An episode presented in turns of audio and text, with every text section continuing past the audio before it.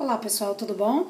Aqui é Vanessa Mello e o vídeo do dia vai para uma dica básica para todas as pessoas que trabalham com Pilates ou pretendem é, se aprofundar no método Pilates, tá?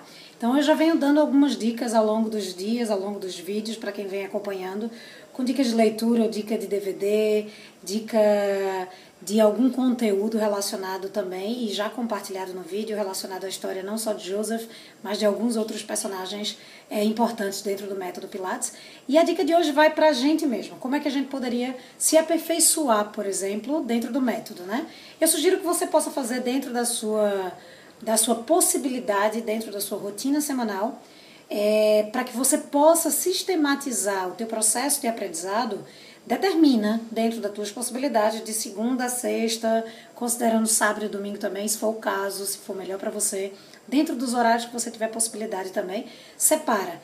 É, quais dias da semana você especificamente nesse dia vai ler alguma parte, algum trecho de um livro que você determina. Então é leitura de livro. Em algum outro momento é assistir algum documentário, assistir algum vídeo, assistir algum DVD. Em outro momento seria um autotreino. treino no mínimo três vezes por semana. O ideal é que você possa fazer algum autotreino, no mínimo todos os dias da semana. Né? O ideal. Mas, se não for possível, começa com a tua possibilidade, tá certo? Respeite seu ritmo, é uma frase de Joseph Pilates. E fazer, poder fazer treino também, poder fazer aula com outro professor. Então, eu começaria pelo menos dessa forma: ler um livro né, algum capítulo de algum livro, especificamente no horário, determine que horário seria esse e seja sistemático com isso. A assistir algum vídeo, assistir algum DVD, assistir algo que seja útil.